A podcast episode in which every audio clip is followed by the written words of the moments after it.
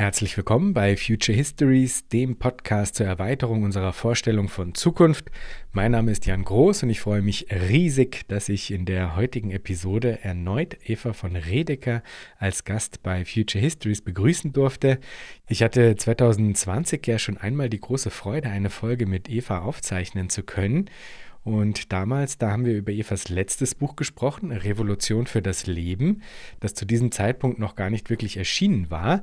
Und es freut und ehrt mich auch wirklich sehr, dass sich diese kleine Tradition nun fortsetzt. Denn im Gespräch, das ihr gleich hören werdet, da sprechen wir über Evas kommendes Buch zu Bleibefreiheit, das zum Zeitpunkt der Aufnahme noch im Entstehen ist.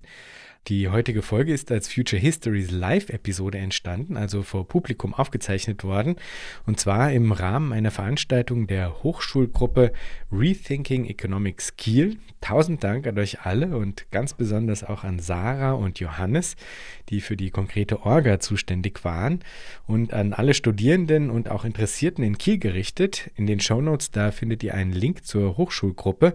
Schaut es euch an, vielleicht ist das ja auch was für euch.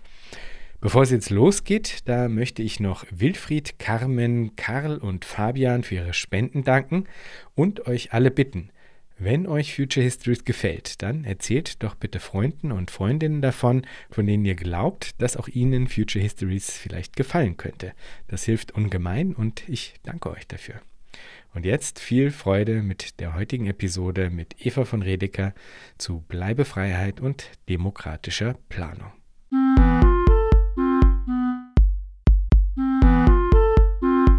Herzlich willkommen, Eva. Danke, Jan. Danke für die Einladung. Das ist richtig toll, hier zum zweiten Mal zu sein. Und ich benutze Future Histories eh immer so ein bisschen als Feigenblatt, weil als Philosophin man ja oft in sehr abstrakten Gefilden unterwegs ist mit seinem Nachdenken. Und wenn die Leute dann ganz nervös werden und sagen, ja, aber wie sieht denn das dann aus in der Praxis und wie soll man das denn dann alles organisieren mit der Wirtschaft? Dann sage ich immer, hört mal ähm, Future Histories und dann kommt wieder und dann können wir weiterreden. Wunderbar, das freut mich wirklich sehr. Ja, also ich versuche ein wenig diese Praxis auch auszuloten und wie das denn aussehen könnte.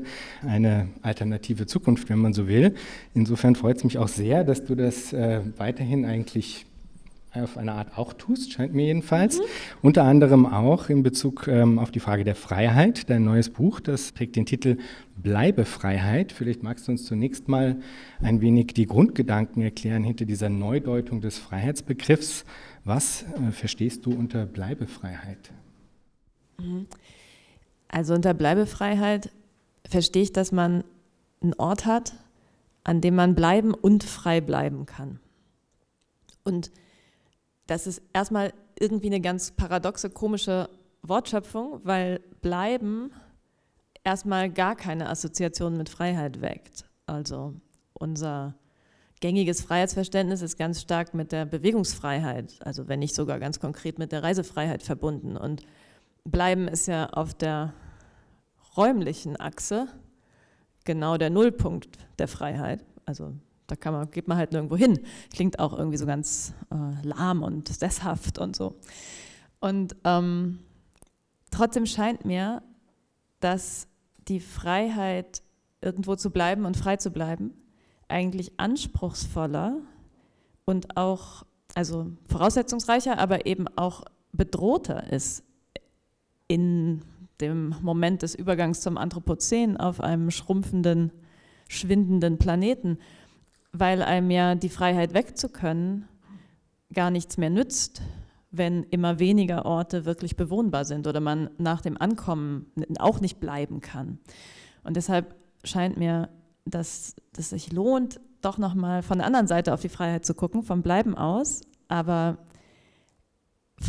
also Freiheit im vollen Sinne wird da, glaube ich, nur drauf. Also das hat irgendwie so eine Gemütlichkeit, man kann irgendwo bleiben, aber damit da Freiheit draus wird, ähm, muss man, glaube ich, vor allem verstehen, wie Freiheit zeitlich gedacht werden könnte. Also wenn ich eben gesagt habe, auf der räumlichen Achse ist Bleiben Null Freiheit, dann ist aber auf der zeitlichen Achse bleiben alle Freiheit. Und ähm, ja, deswegen hatte ich dann diese verrückte Idee, dass, dass man doch Freiheit eigentlich als Freiheit an Zeit und nicht an Raum und Bewegungsfreiheit, äh, be ja, Bewegungsspielraum mal sich durchdenken sollte. Und das mache ich gerade. Und also noch bin ich es nicht müde. Wunderbar, ganz großartig. Du äh, hast jetzt die Zeit schon angesprochen, da kommen wir heute Abend in jedem Fall auch noch zu. Das interessiert mich nämlich wirklich sehr. Bevor wir das machen, würde ich aber gerne erst noch mal so ein bisschen das Terrain des Bleibens ausloten, auch im Sinne der Abgrenzung, weil beim Bleiben, da kommen so ein paar Assoziationen auf, die man vielleicht eigentlich nicht mit dabei haben will. Mhm. Und da gibt es eigentlich so zwei, von denen ich das Gefühl habe, dass man da auf jeden Fall mal eine bestimmte äh, Grenzziehung ähm, vornehmen sollte. Das eine ist äh, in Richtung ähm, des äh, Konservatismus, eigentlich des, äh, des Ethnopluralismus, wenn man mhm. so will. Das ist eigentlich noch äh, eine noch, noch steilere äh, Variante im Grunde.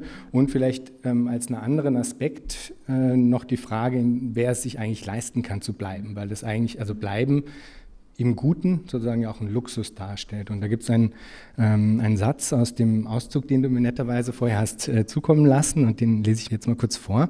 Da heißt es nämlich, die Bleibefreiheit gewährt ein unverhofftes, intensives Freiheitsempfinden. Anstatt der Reise als Garantie, gelegentlich ausbrechen zu können, verdankt es sich der erfolgten Vergewisserung, dass der eigene Aufenthaltsort offenbar wirklich kein Gefängnis ist. Und das ist natürlich fantastisch, ja? also dieses Versprechen, was da ja. drin steckt, ein Aufenthaltsort, der kein Gefängnis ist, natürlich toll.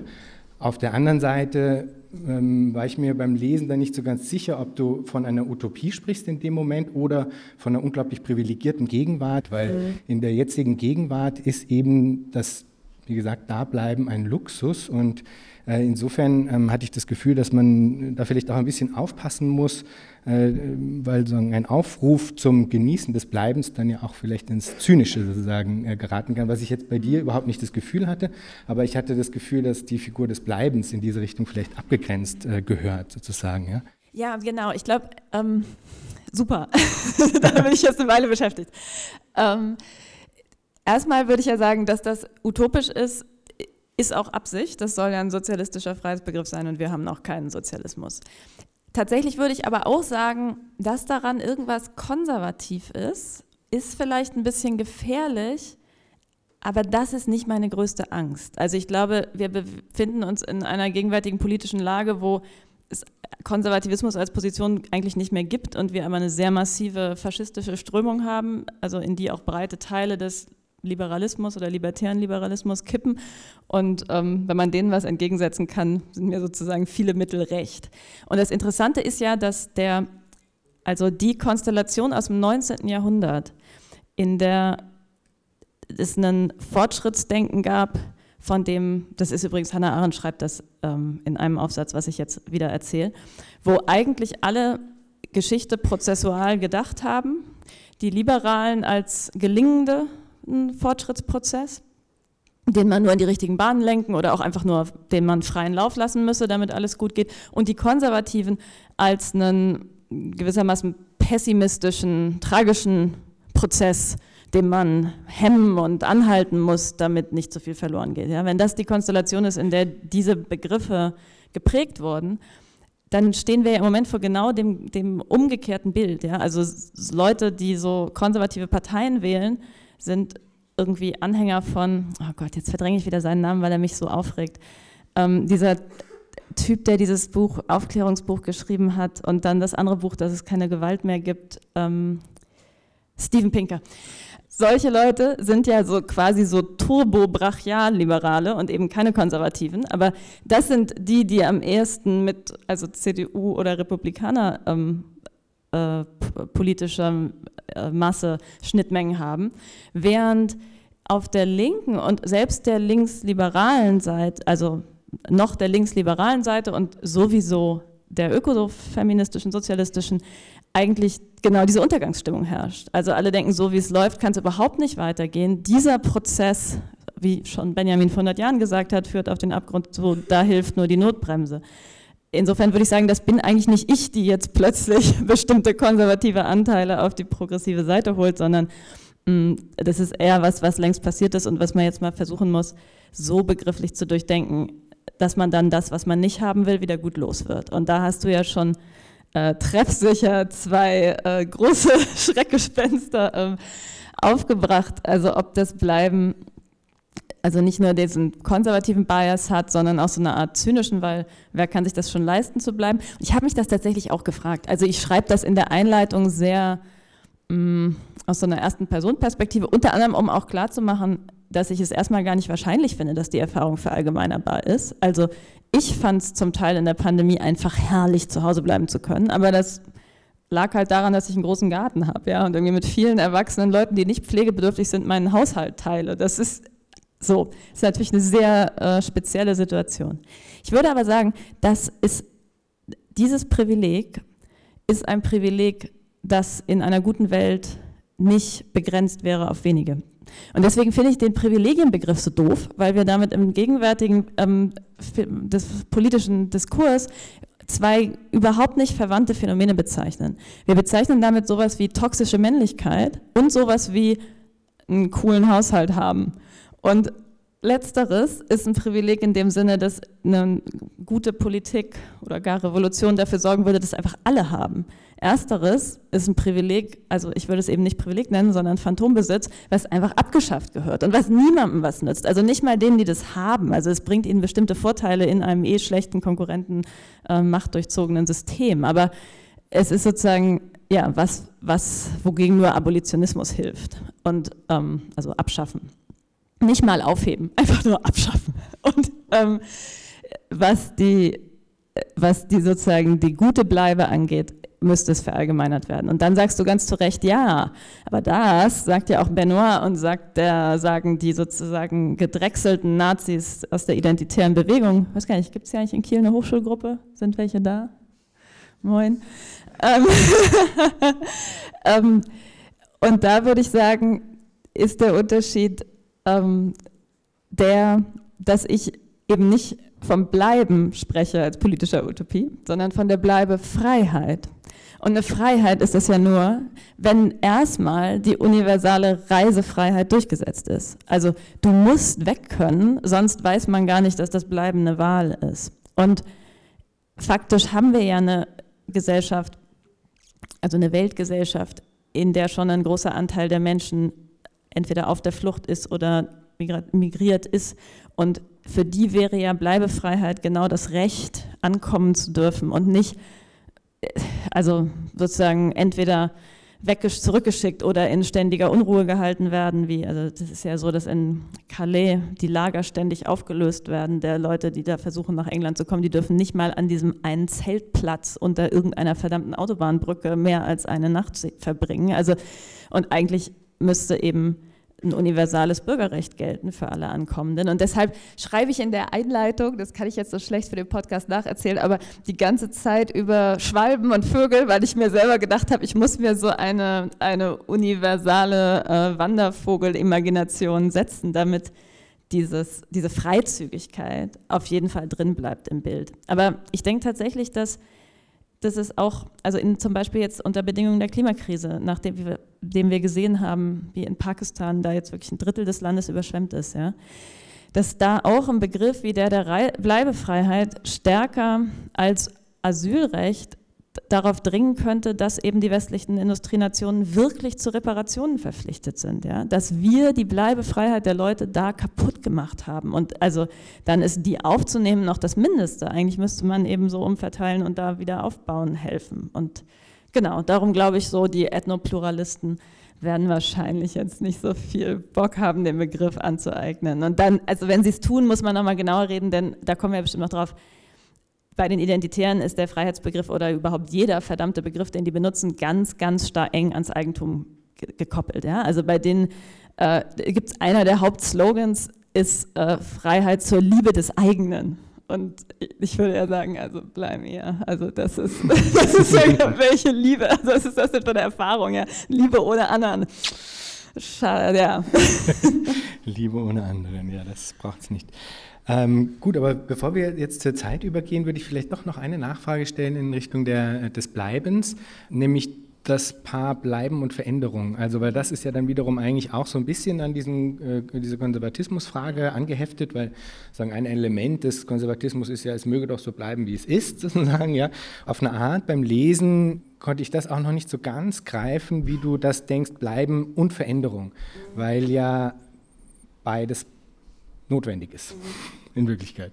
Ja, vielleicht müssen wir dann doch schon zur Zeit vorpreschen. Doch schon, Ach, schade. Weil ich im Grunde also ein Stück weit mh, mm, das mit der Bleibefreiheit dann, also das, was mir am Ende wichtiger ist, ist Freiheit zeitlich zu verstehen. Und Freiheit als Zeitfülle oder Fülle an erfüllter Zeit ähm, zu fassen.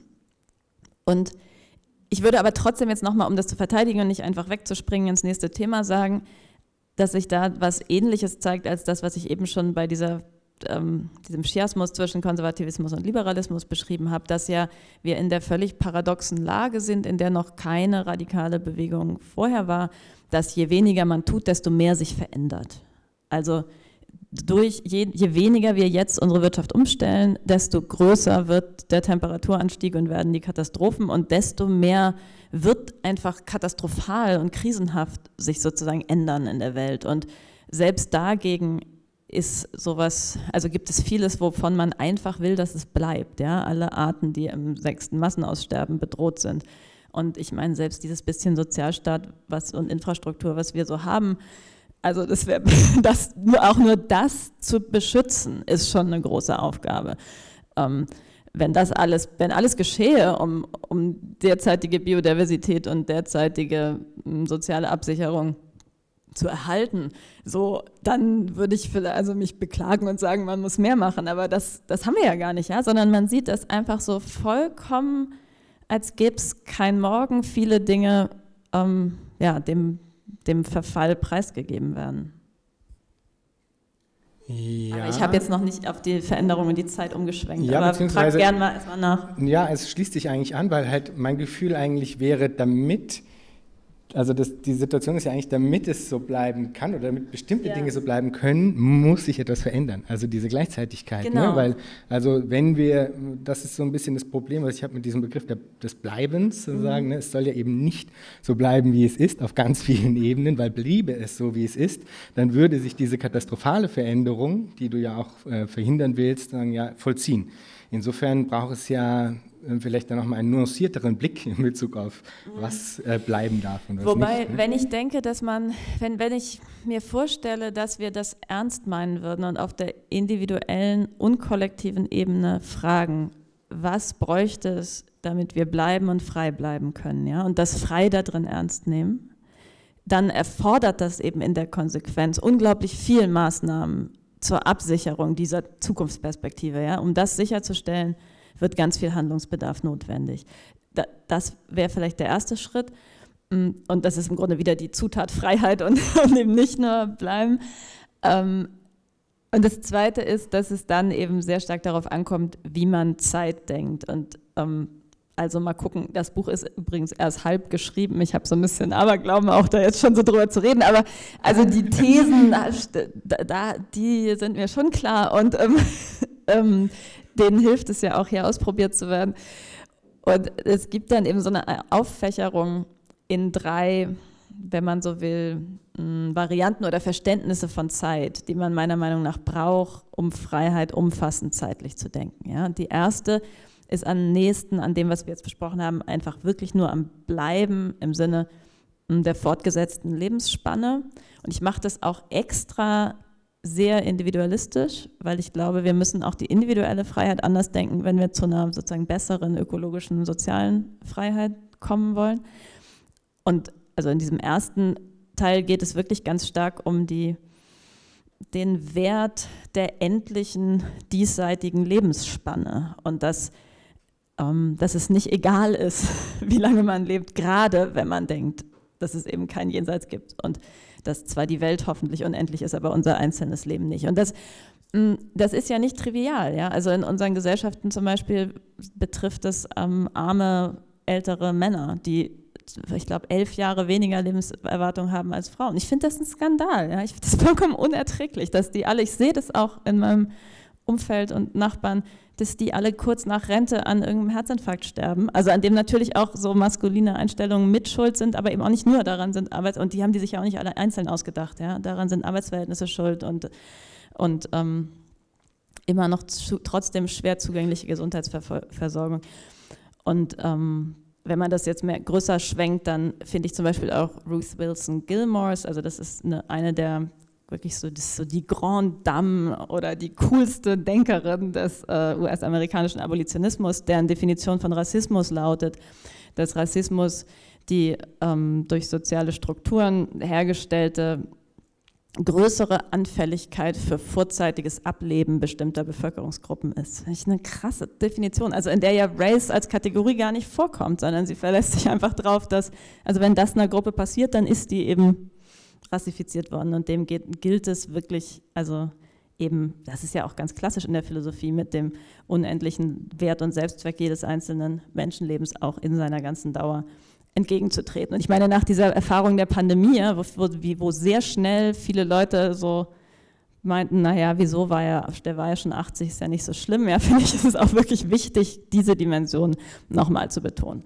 Aber dann gibt es eben zwei andere äh, Varianten von Freiheit, denn ich glaube, man schafft, man wird einfach niemanden überzeugen, Freiheit lieber auf der individuellen Ebene zeitlich zu verstehen, wenn alles, was man davon kriegt, diese Spanne ist. Denn das bleibt ja begrenzt. Man weiß ja, am Ende stirbt man. Also wenn man, ich glaube, das ist auch einer der Gründe, weswegen wir Freiheit räumlich denken. Denn wenn du das immer denkst als Bewegungsfreiheit im jeweiligen Moment oder als sozusagen Absicherung von von Rechtssphären, die selber aber eigentumsförmig und synchron, so wie geometrischen Spielraum für meinen Willen gedacht werden, dann dann stößt du nicht auf dieselbe Art auf den Tod. Es fällt immer aus dem Blick, weil man entweder ganz im Moment ist, also oder man hat eine Konzeption von ewigem Leben sowieso, das wäre dann mehr in christlichen, platonischen Freiheitsvorstellungen. Aber in diesen liberalen Vorstellungen, diese Geometrie der Bewegungsfreiheit gibt dir eine unendliche Achse. Also wir stellen uns den Raum als unendlich vor. Natürlich können wir nicht überall hin, aber so irgendwie und zumindest Elon Musk kann bis zum Mars. Aber niemand von uns, also ich meine, Elon Musk bildet sich das ja auch ein, aber niemand von uns kann ewig leben. Und deswegen ist es so frustrierend, sich oder so ernüchternd, das ist eigentlich vielleicht ein positiverer Begriff, Freiheit zeitlich zu denken. Und dann ist, deswegen ist die Frage, wie kriegt man damit, dass wirklich Freiheit wird, die Unendlichkeit wieder rein? Und die erste Maßnahme ist die, mit der auch die Veränderung, deshalb der ganze lange Schlenker reinkommt. Man muss Freiheit zeitlich nämlich nicht als eine sozusagen lineare, leere, wieder prozessuale Zeit denken, sondern hm, also alle, die Hannah Arendt kennen, werden jetzt auch nicht so wahnsinnig überrascht sein, als eine Zeit der Neuanfänge. Also als eine Zeit, wenn Freiheit zeitlich ist, dann ermöglicht sie einem möglichst viele neue oder überhaupt ein, neue Einsätze in der Zeit. Also man kann was Neues anfangen. Das, das ist zeitliche Freiheit, dass es die Freiheit zum Neubeginn gibt. Und mm, das könnten, oder das wär, sind dann ja sozusagen Begriff schon per Definition auch Veränderungen und, und Wandlungsprozesse. Genau, und dann, also das, jetzt, ich höre jetzt mal auf, so eine zu lange Antwort, aber dann gibt es noch die Frage, wie kommt dann die Ökologie rein? Und das ist dann wieder eine andere zyklische Zeit. Ja, interessant, weil also äh, ich hatte mir nämlich tatsächlich ähm, hier auch noch eine Frage vorbereitet, die genau auf diese Linearität von Zeit abzielt, weil du äh, beschreibst zumindest in dem, also den Teilen, die ich jetzt gelesen hatte, ähm, Zeit auch einmal so ein bisschen als eine, in meiner Wahrnehmung war es fast schon so eine, eine strafende Zeit. Ähm, oder eine, wow. zumindest mal eine, eine, sagen, eine ermahnende Zeit, ja, also wo du schreibst, dass im Grunde die, ähm, sozusagen der, äh, das Bewusstsein dessen, ähm, äh, sagen, dass mein jetziges Handeln sozusagen zukünftige Wirkung haben wird, quasi rückwirkt und uns dann in der Gegenwart sozusagen anders verhalten lässt. Das hat mich ein bisschen gewundert, weil ich das Gefühl hatte, dass es nämlich... du das strafend? Ist das nicht einfach Vernunft, dass man weiß, ja, ja, was ja. man macht? Also, genau, genau, genau. also nicht, das, also aus der kritischen Theorie kommt, die ist natürlich auch ambivalent, aber Genau, aber exakt, du hast vollkommen richtig, mit der Vernunft. Also, weil ich hatte das Gefühl, dass das eigentlich sagen, verbleibt in so einem modernistischen, linearen Zeitverständnis, wo quasi die Zukunft an meine jetzige Vernunft appelliert. Ich möge doch sozusagen äh, besser handeln, weil, äh, weil sonst fiele mir quasi die Zukunft auf die Füße sagen. Ja? Und dieses Zeitverhältnis wiederum hatte ich beim Lesen eigentlich eher so ein bisschen als einen komischen Fremdkörper äh, gefühlt, ne? weil, ich, äh, weil für mich der, der Aufruf, der ansonsten eigentlich in, in dem Text steckte, ja, äh, sich immer auf ganz andere Zeitverhältnisse bezogen hat, nämlich ähm, eigentlich auf ähm, ein Bezugsverhältnis zur Zukunft, das gar nicht in diesen Verhältnissen von Vergangenheit, Gegenwart und Zukunft operiert, sondern im Grunde eine gefaltete Zeit, wenn man so viel kennt, ne? die, die eigentlich äh, gar nichts anfangen kann mit, dieser, mit diesem rationalistischen Imperativ, der aus der Zukunft zu mir spricht. Weil ich ehrlich gesagt glaube, den braucht es noch nicht mal. Also den braucht es nämlich insofern nicht, als dass, wenn man sich in diesem anderen Bezugsverhältnis befindet, an das du ja auch, ähm, also dass du ja auch, für das du ja auch sprichst sozusagen, dann stellt sich automatisch ja eine, ähm, sorgende, ein sorgendes Verhältnis, eine sorgende Bezugnahme auch ein, die dann gar nicht mehr quasi diesen, diese paternalistische Zukunft braucht, wenn man so will. Mhm. Ja, das ist interessant. Ich bin ja heilsfroh, dass du das offenbar auf jeden Fall für möglich hältst, das, wo ich hin will. Ähm, und ich muss mir das nochmal angucken, weil also ich bin sicherlich äh, preußisch-protestantisch genug erzogen, dass mir das vielleicht unterlaufen ist mit der sozusagen drohenden Konsequenz, wenn du dies tust, dann, ähm, dann wirst du mit den Folgen sozusagen zu rechnen haben. Ich würde aber behaupten, dass ich das eigentlich einführe, um was anderes deutlich zu machen, nämlich um genau die Grenzen ähm, des liberalen Freiheitsverständnisses aufzuzeigen, das ja erstmal durchaus von sich behaupten könnte, also Eva, kein Liberaler der Gegenwart, also da gibt es ja tolle Leute, Lisa Herzog oder Christoph Möllers oder so, ist ja so dumm, oder also dumm ist eh die falsche Kategorie, ist so ähm, äh, kurzsichtig oder so bewegungsfixiert, dass die nicht auch sagen würden, Freiheit hat ganz viele Bedingungen, Freiheit hat kollektive Bedingungen und selbst das Bundesverfassungsgericht hat jetzt schon gesagt, es gibt intertemporale Freiheitssicherung. Also das ist ein großer Wurf und es gibt auch Verfassungsrechtler, die sagen, das ist, das ist eigentlich eine Überdehnung des Freiheitsbegriffs des Grundgerechtssatzes. Trotzdem auch, also das zeigt ja, dass man mit diesem liberalen ähm, Freiheitsbegriff durchaus ähm, das machen kann, dass man einträgt, welche Bedingungen gesichert werden müssen, damit diese Freiheit gewährt werden kann. Ja, das ist sozusagen eine ausführlichere Formulierung von dem, was auch eingangs ähm, Sarah gesagt hat. Ähm, also in der Anmoderation für die Leute, die jetzt nur den Podcast hören, ähm, dass die Freiheit, meine Freiheit aufhört, wo die der anderen beginnt. Und dass diese Denkfigur kann man ausweiten und sagen, ja, aber die Freiheit hat eben auch mm, die Bedingung, dass bestimmte Grundbedürfnisse erfüllt sind zum Beispiel. Und ich würde sagen, also es ist ja, das braucht ja gar keine Kritik, um im Moment in der politischen Landschaft festzustellen, dass der liberale Freiheitsbegriff irgendwie zerbricht. Also dass ein groß, großer Teil der Leute, wir hatten es ja jetzt wieder, ja, also Steve Bannon hat gesagt, um, they were brave freedom fighters zu, über die Leute, die gestern ähm, den äh, Präsidentenpalast in, also in Brasilien nach Lulas ähm, sozialdemokratischen Wahlsieg gestürmt haben. Ja? Also wo sozusagen die faschistischen oder rechtslibertären Elemente den Freiheitsbegriff für sich und ihre ähm, Initiativen wunderbar reklamieren können, also eine Freiheit ohne Rücksicht auf den anderen. Und dann gibt es eine andere Seite, wo man das Gefühl hat, da herrscht genau diese Vernunft, also diese Sorge um die Konsequenzen unseres Handelns und auch eine echte Zerknirschtheit, so dass man das nicht früher gesehen hat und dass man über seine Verhältnisse gelebt hat. Und jetzt, jetzt müssen wir irgendwie noch retten, was zu retten ist. Und andere trifft es immer schlimmer als uns.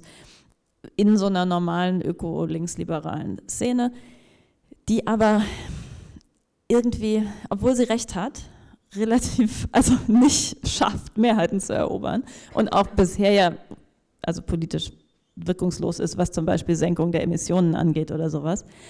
Und ich glaube, das liegt daran, dass diese Position notwendig angesichts der Gegenwart in einer völligen Überforderung landet. Denn wenn man ernsthaft nachträgt, was alles an Bedingungen gesichert sein müsste, damit die Freiheit bestehen bleibt. Da siehst du halt vor lauter Bedingungen die Freiheit nicht mehr. Also da ist sozusagen nur noch was, da muss ja alles ändern. Und wenn man das alles als sozusagen Verzichtsmaßnahme, die notwendig ist, damit irgendwo ich noch irgendein bisschen Bewegungsfreiheit einträgt, so da, das macht halt wirklich keinen Spaß. Und deshalb scheint mir, muss man an das anknüpfen, was die hm, sozialistische oder linkshegelianische Position ja schon immer versucht, nämlich den anderen oder die Bedingungen der Freiheit nicht als Grenze der Freiheit zu sehen, sondern den anderen selber als auch als hm, Verwirklichungsort der Freiheit zu sehen. Und das, was hm, Bedingungen der Freiheit sind, muss eigentlich selber als Sphäre der Freiheit erfahrbar sein. Und das, hm, gut, das ist jetzt erstmal einfach nur postuliert, ja. Und wie, wie könnte das jetzt aussehen mit der, mit der ähm, Zeit. Und ich glaube, mm, dass also zum Beispiel die, die Fülle einer ähm, lebendig erhaltenen, biodiversen Welt. Ja? Also dafür zu sorgen, dass mehr lebt. Also sei es im eigenen Naturgarten oder besser in dem eigenen äh, Landwirtschaftskollektiv, wo wirklich auch Leute versorgt werden, ja? wo, wo man materielle Bedingungen für, für Freiheit und Leben schafft. Aber da einen möglichst lebendigen, fruchtbaren Boden zu haben, mit möglichst viel bestäubenden Insekten und möglichst viel, sind, ist gewissermaßen der Stoff, aus dem Freiheit gemacht ist. Also das ist das, was ich dann die Fülle von Zeit im dritten Sinne, zu dem wir eben nicht gekommen sind, also die Fülle an Gezeiten, an zyklischen, natürlichen Kreisläufen nennen würde. Und ähm, möglichst viele solche Gezeiten zu haben, ermöglicht mir dann nämlich auch, möglichst viele Neuanfänge zu machen. Also Neuanfänge sind ja immer Einsätze in irgendwelchen schon bestehenden Zusammenhängen. Anfangen ist nie komplett im luftleeren Raum. Also dann merkt es ja auch gar keiner, dann macht es auch gar keinen Spaß, dann ist es wieder keine Freiheit. Und es muss ja irgendein Stoff da sein, mit dem man operiert. Und insofern wäre eine lebendigere Welt auch eine, in der sozusagen größere Freiheitspotenzialitäten schlummern. Und man, wenn man mehr Zeit hat, also das ist jetzt banal, aber ich glaube, das hilft auch, um das vor Augen zu führen,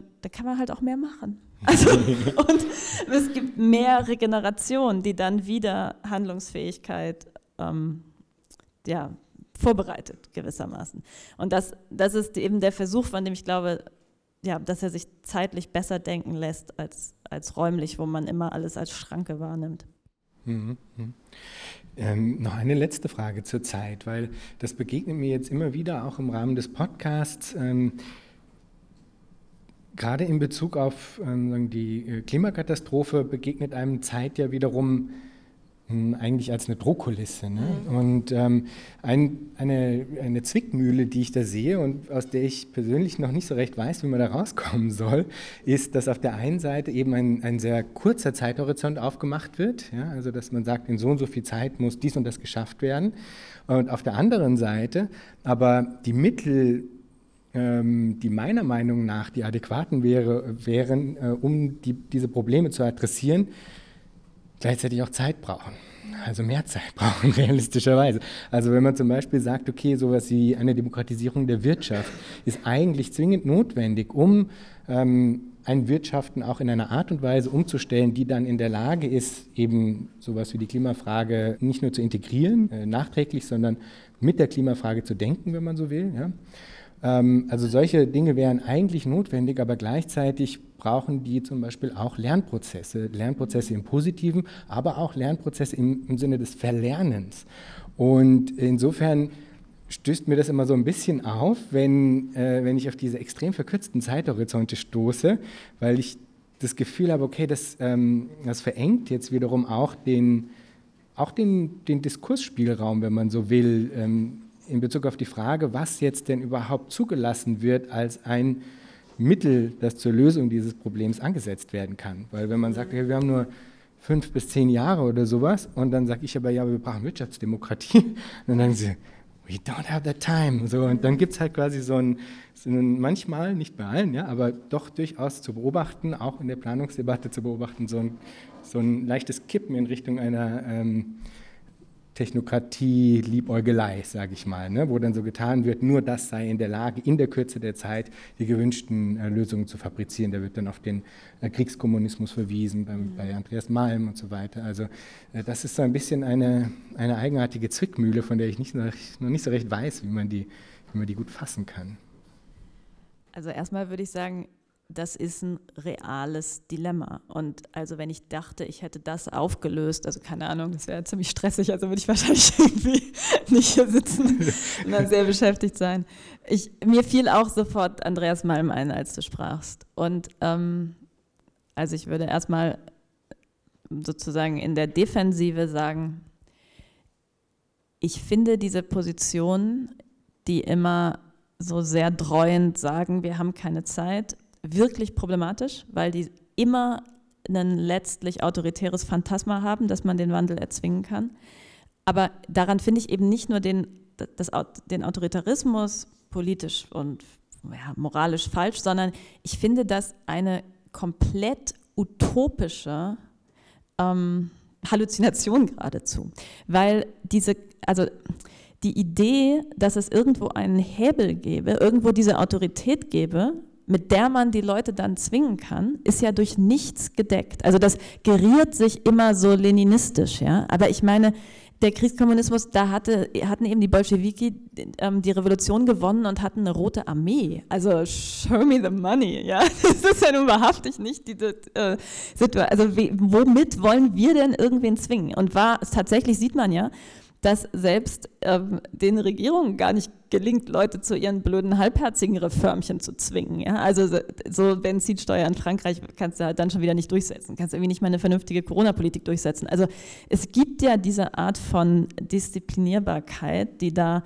aufgerufen wird als so harte Maßnahme, während wir irgendwie, oder also weiß nicht, du hast das ja gerade selber so ein bisschen so gesagt mit der Demokratie, aber während ich dann irgendwie so eine Kuschellinke bin, die immer irgendwie so will, dass alle nett und zärtlich bleiben und ist ja voll unrealistisch. Nee, diese, diese ähm, autoritäre Fantasie ist total unrealistisch, solange man dafür nicht eine Basis hat. So, wenn man dafür eine Basis hätte, dann kann man weiterreden, ob das nicht trotzdem problematisch ist. Und das wäre ja zum Beispiel genau also Bini Adamczaks äh, Leninismus und Stalinismus-Kritik. Ja? Also, und Bini kennt sich ja damit, würde ich auch sagen, mehr im Detail aus, als ich das irgendwo bei Andreas nachlese. Also ähm, ja, da kann man dann, da, da gibt es dann eben gute Gründe, warum eine Revolution, die mit den falschen Mitteln ihre Zwecke umzusetzen, versucht, wahrscheinlich tragisch scheitern muss. Aber wie gesagt, wir haben diese Mittel nicht und deswegen finde ich das irgendwie albern, das immer so als Kulisse aufzubringen. Mich hat mal hier, als ich in Kiel gerade dabei war, vom Medizinstudium ins Philosophiestudium zu desertieren, ähm, äh, sehr motiviert und inspiriert durch Astrid von der Lühe, die da sitzt, zu meiner großen Freude, hatte ich so einen Nebenjob am Kieler Theater. Und da war so ein äh, so ein alter Regisseur, es war alles mega chaotisch, war spektakulär für mich. Alle haben sich angeschrien die ganze Zeit, wow. Und der hat aber immer gesagt auf den Proben, als kurz vor der Premiere noch nichts stand, so, wenn man keine Zeit mehr hat, muss man sich besonders viel Zeit nehmen. Und irgendwas da, also das hatte ich irgendwie auch bescheuert, aber da, etwas daran stimmt. Aber dann muss man eben, also aber man muss das eben ernst nehmen. Okay, was heißt es dann, sich Zeit zu nehmen? Also das heißt zum Beispiel, nicht mit besonders viel Gewalt irgendeine Sache durchzudrücken, sondern mit ganz viel Quatsch aufzuhören. Und ich würde sagen, ein Problem, was wir im Moment in der Gesellschaft haben, ist ja, dass, dass es eine ganz tiefgreifende Erschöpfung gibt, die dazu führt, dass viele Leute, also weiß auch gar nicht, wer gerade nicht mit Grippe im Bett liegt. Es krass, dass hier überhaupt jemand ist. Ja? Ähm, wo, wo man zum Beispiel die Konzentration auf die wenigen wirklich wesentlichen Sachen für einen Wandel ähm, herstellen könnte, wo man Leute entlasten kann, kann von irgendwie Bullshit-Jobs, Existenzängsten, schlecht organisierter Infrastruktur, lauter Sachen, die, die Zeit kosten, die man eigentlich für was anderes bräuchte. Also mh, mm, da finde ich dann eigentlich einen Begriff der zeitlichen Freiheit ein ziemlich gutes äh, Instrument, um zu sagen, weil wir jetzt so schnell so viel ändern müssen, verstehen wir es recht, dass Freiheit heißt, Zeit zu haben und ähm, um eben was machen zu können damit. Ich würde gerne, weil wir jetzt eh schon bei den Angeboten sind, den attraktiven Angeboten, würde ich gerne noch ein weiteres Angebot damit hineinnehmen, nämlich das Angebot der Sicherheit. Ähm, also du weißt ja, in Future Histories geht es immer wieder viel um die Frage der demokratischen Planung und mein Gefühl war immer, dass ähm, eigentlich dass die beiden Pfeiler sind, die es zu besetzen gilt, Freiheit und Sicherheit. Ja, und dass die auch natürlich gar nicht ohne einander zu denken sind, weil wirkliche Freiheit kann ich ja nur haben, wenn es auch existenzielle Sicherheit gibt, und zwar für alle. Nicht nur für mich, sondern auch für die anderen, weil sonst muss ich ja immer eigentlich in der Angst leben, der, die andere äh, könne mir das wieder streitig machen in irgendeiner Form oder sowas. Ja. Vielleicht können wir diese Frage nach der Sicherheit auch gleich mit der Frage nach der demokratischen Planung äh, verbinden, weil ich weiß, du äh, setzt dich damit durchaus auch äh, anhaltend auseinander. Wie kann man das denken? Wie kann das aussehen, so eine Produktion von Freiheit und Sicherheit, eben vielleicht auch im Rahmen einer demokratischen Planung. Vielleicht geht es auch sogar nur so. Also das soll natürlich solidarisch aussehen und ökologisch oder wie ich manchmal sage, weltwarend. Und ich glaube, wenn man Freiheit und Sicherheit also ich bin sozusagen total dabei, das als wichtige Grundbegriffe anzusetzen und auch genau, also der Sicherheitsbegriff ist ja schon viel länger als der Freiheitsbegriff ähm, sozusagen rechts übernommen und sich das nicht gefallen zu lassen und, und den gewissermaßen zurückzuholen. Ähm, finde ich total richtig. Und ich würde sogar sagen, dass der Sicherheitsbegriff eigentlich das gleiche Problem hat wie der Freiheitsbegriff aus meiner Sicht, nämlich, dass er, mh, mm, dass er für die also antisolidarischen kapitalistischen ähm, Projekte oder nur dann funktioniert, wenn er dem Eigentum nachgeordnet ist. Also das ist ja das, was zum Beispiel bei Bentham passiert ist, dass Sicherheit definiert wird als die Garantie eines Gutes, äh, über das mir schon gehört, auch in der Zukunft über stark gesicherte Eigentumsrechte. Und das ist dann Sicherheit. Und das ist ja eigentlich ein, ein, ein absurd kleines sozusagen Tellerchen Sicherheit, auf dem, ähm, also eben nicht die Kantine, ja, in der ich immer wieder versorgt werden kann.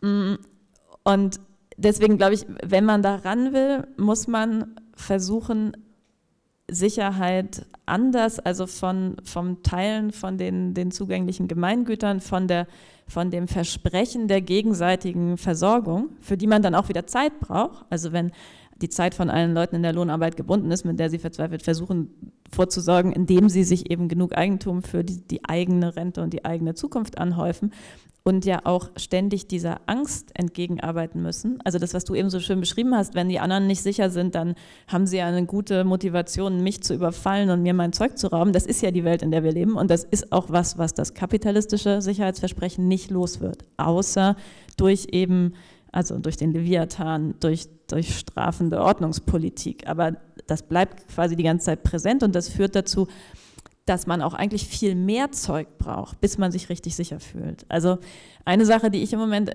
manchmal versuche in diesen Verzichtdebatten, ist immer zu sagen, ja, was, was bräuchtest du denn, damit du dich sicher fühlst, obwohl du eine bestimmte Sache nicht mehr hast? Also was, was wäre sozusagen, welches Versprechen, welche Perspektive könnte also dich nicht mehr dein eigenes Auto brauchen lassen. Und das ist ja manchmal sowas wie, dass man im Bahnabteil manchmal auch alleine sein kann und hm. niemand einen nervt oder was auch immer. Ja, das sind ja irgendwie oft spezielle Sachen, die man sich mit, oder spezielle Bedürfnisse, die man sich mit Eigentum und der Sicherheit, die Eigentum ähm, verschafft, ähm, sozusagen garantiert oder gewährt. Und eine demokratische Planung müsste da, glaube ich, also das Demokratische daran wäre im ersten Schritt erstmal die wirklich offene, aber auch immer wiederholte Bedürfnisabfrage. Also weil, und ich glaube wirklich, dass sich Bedürfnisse ganz stark ändern, wenn Menschen das Gefühl haben, in Frieden und Freundlichkeit zu leben. Also dann, dann gibt es plötzlich ein viel, viel geringeres Vorsorgebedürfnis ähm, oder ein, zumindest ein geringeres das ist vielleicht das falsche Wort, ein geringeres Anhäufungsbedürfnis. Und Vorsorge sehe dann anders aus. Die wäre dann stärker im Vertrauen ähm, auf solidarische Systeme basiert. Aber ich meine, in der Gegenwart kann man ja niemandem verdenken. Also ich meine, nachdem selbst die Sozialdemok oder gerade die sozialdemokratischen Parteien also ganz systematisch ähm, ja, sozialstaatliche Unterstützungsangebote abgebaut haben, dass da niemand mehr an irgendwas glaubt, außer das, was man irgendwie im Sparstrumpf, also dass da hilft, hilft dann jetzt noch Inflation, also außer das Eigentum und oder, oder die letzte, die letzte Freude zumindest am Inferno der Zerstörung teilnehmen zu dürfen und nochmal irgendwas zumindest selber kaputt zu machen, ist ja dann oft äh, also das, worin der Diskurs kippt. Ja, insofern, ich würde sagen, ähm, Lösung der Sicherheit vom Eigentum und Neujustierung an Solidarität wäre so ein Rezept. Mhm. Und ähm, wie habe ich mir das überhaupt so vorzustellen? Weil mhm. mich würde das auch interessieren, äh, nachdem, wie ja. gesagt, ja die Planung. ja, naja, ja. halt, also was, was, sind, was ist so der Rahmen, in dem du über demokratische Planung nachdenkst? Ja. Also äh, gibt es da schon so gewisse Grundpfeiler, die du dir vielleicht gesetzt hast, die, von denen du das Gefühl hast, okay, das ähm, gilt es entweder zu bearbeiten oder da gäbe es schon Dinge, wo du das Gefühl hättest, da kannst du vielleicht Vorschläge unterbreiten oder so? Mhm. Hast du schon so eine Art Gerüst gebaut oder wie, ähm, wie, wie setzt du dich damit auseinander? Das würde mich sehr interessieren. Übernächstes Buch.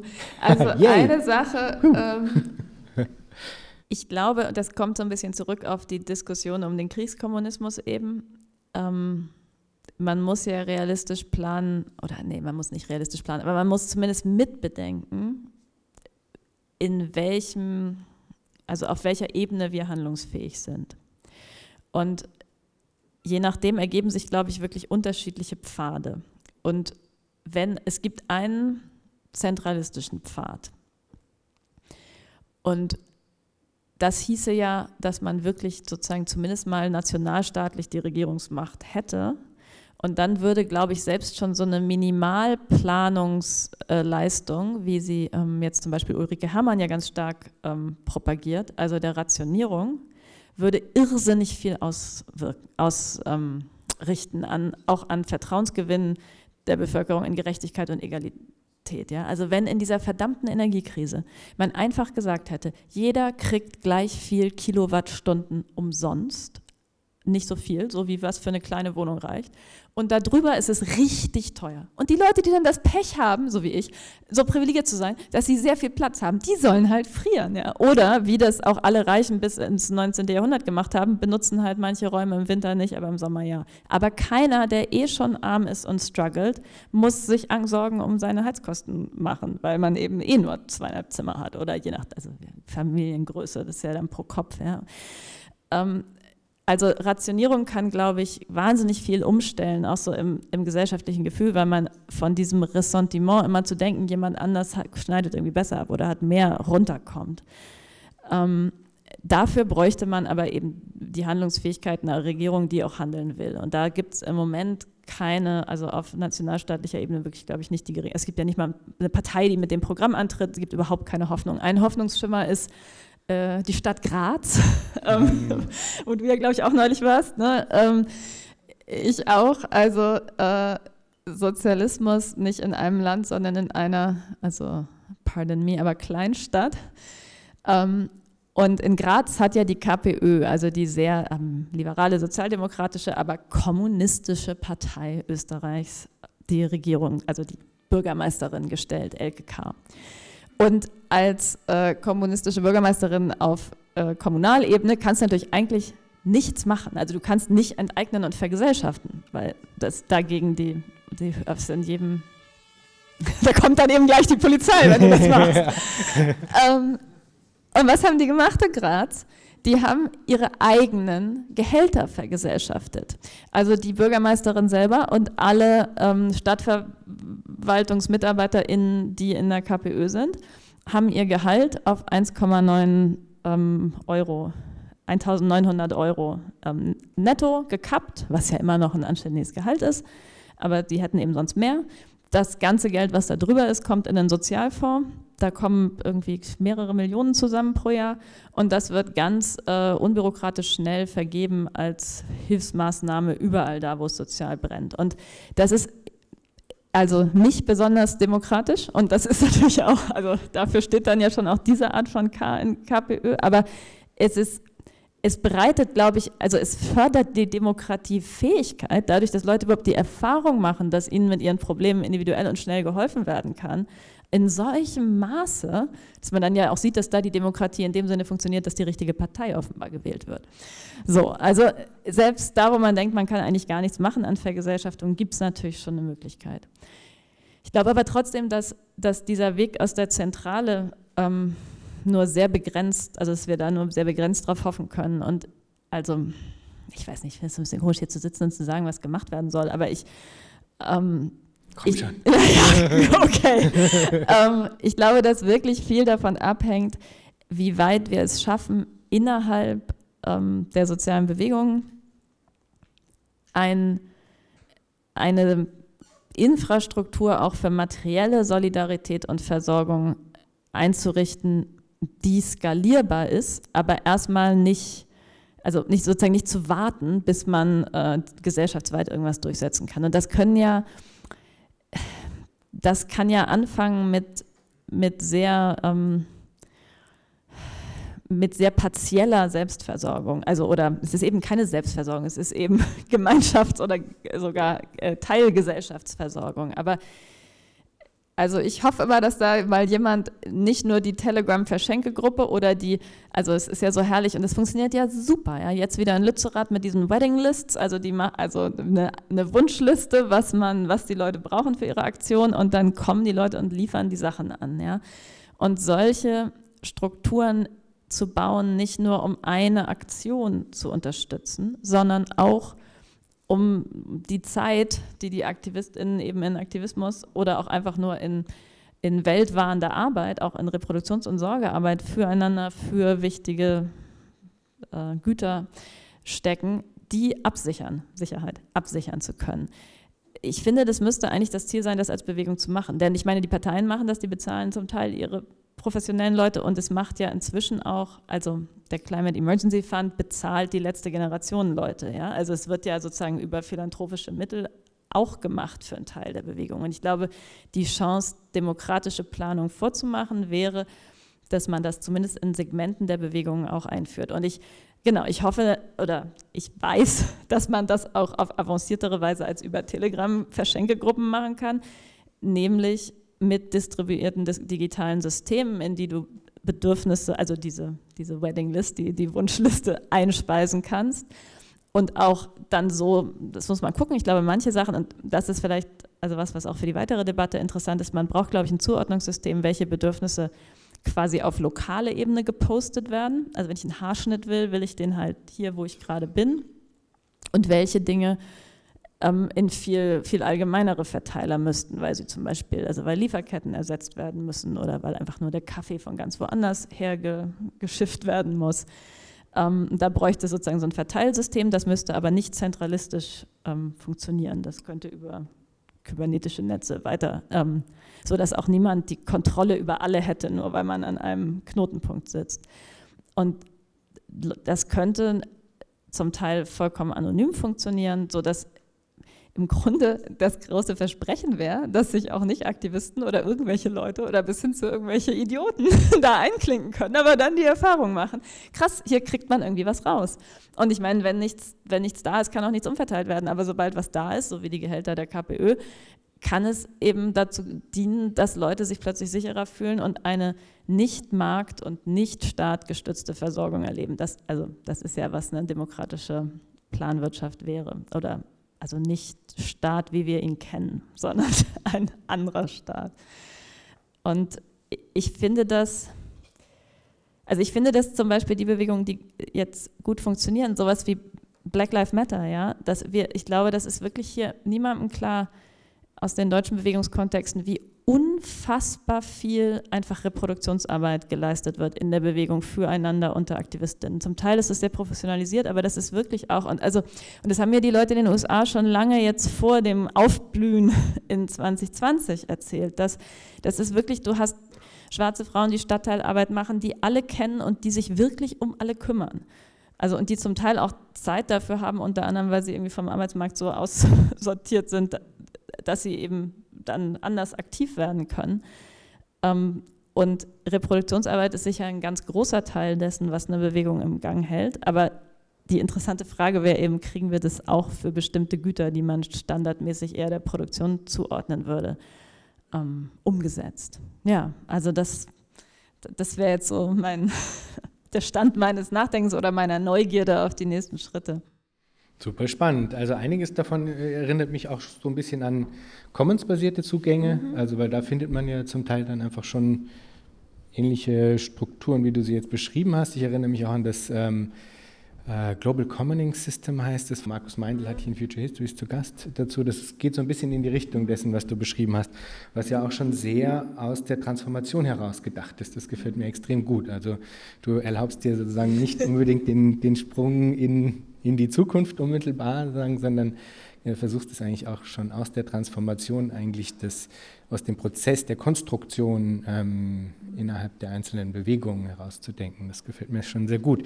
Ich hätte jetzt dann aber vielleicht noch ähm, als äh, eine erste Abschlussfrage äh, vielleicht noch ein, eine, eine Problemstellung, die dann wiederum auch ein bisschen äh, mit dem Thema der Freiheit, nicht nur ein bisschen, eigentlich sehr mit dem Thema der Freiheit zu tun hat. Denn in der Planungsdebatte, da geht es ähm, immer mal wieder äh, ein bisschen äh, hitzig her oder zumindest ist das ein Faktor, der die unterschiedlichen Zugänge doch recht deutlich ähm, unterscheidet. Die Frage von ähm, Freiheit und Freiwilligkeit, beziehungsweise ja, die Frage der Freiwilligkeit überhaupt in Relation zu Arbeit und zwar in Bezug auf die Arbeit, die es dann eben noch zu leisten gilt. Ja, ob man das dann Arbeit nennen will oder nicht, das machen, glaube ich, die Leute aus der Commons-Richtung nicht. Die sprechen dann von tätig sein, um das eben auch so ein bisschen zu umschiffen. Aber nichtsdestotrotz, äh, es braucht irgendeine Form Form von Tätigkeit, irgendeine Form von Arbeit, um ähm, sozusagen Reproduktion zu leisten. Und äh, da stellt sich natürlich dann, wenn man über demokratische Planung nachdenkt, die Frage, setzt man da auf radikale Freiwilligkeit oder gibt es äh, eine andere Form, mit der das adressiert wird? Ja? Und das würde mich sehr interessieren, wie du dazu denkst, weil äh, ich würde schon sagen, dass es auch Leute gibt, die definitiv widersprechen würden, wenn man sagt, dass das das Gleiche sei, Freiheit und Freiwilligkeit, sondern äh, ich würde vermuten, es gibt Leute, die Freiheit denken, ohne dass sie auf einer radikalen Freiwilligkeit äh, basiert. Mich würde sehr interessieren, wie du dazu stehst.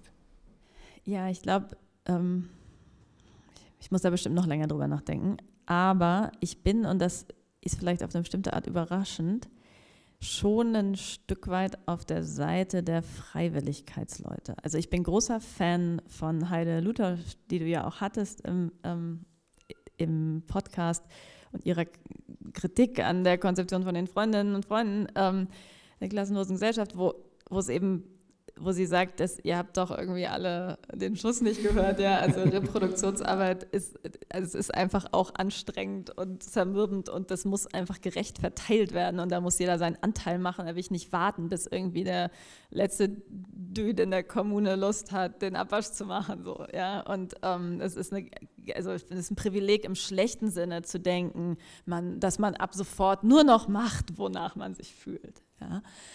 Ähm, und ich finde die Kritik total, also es, es, ist ja auch irgendwie ein toller Text, in dem sie das, ähm, das so ausfaltet.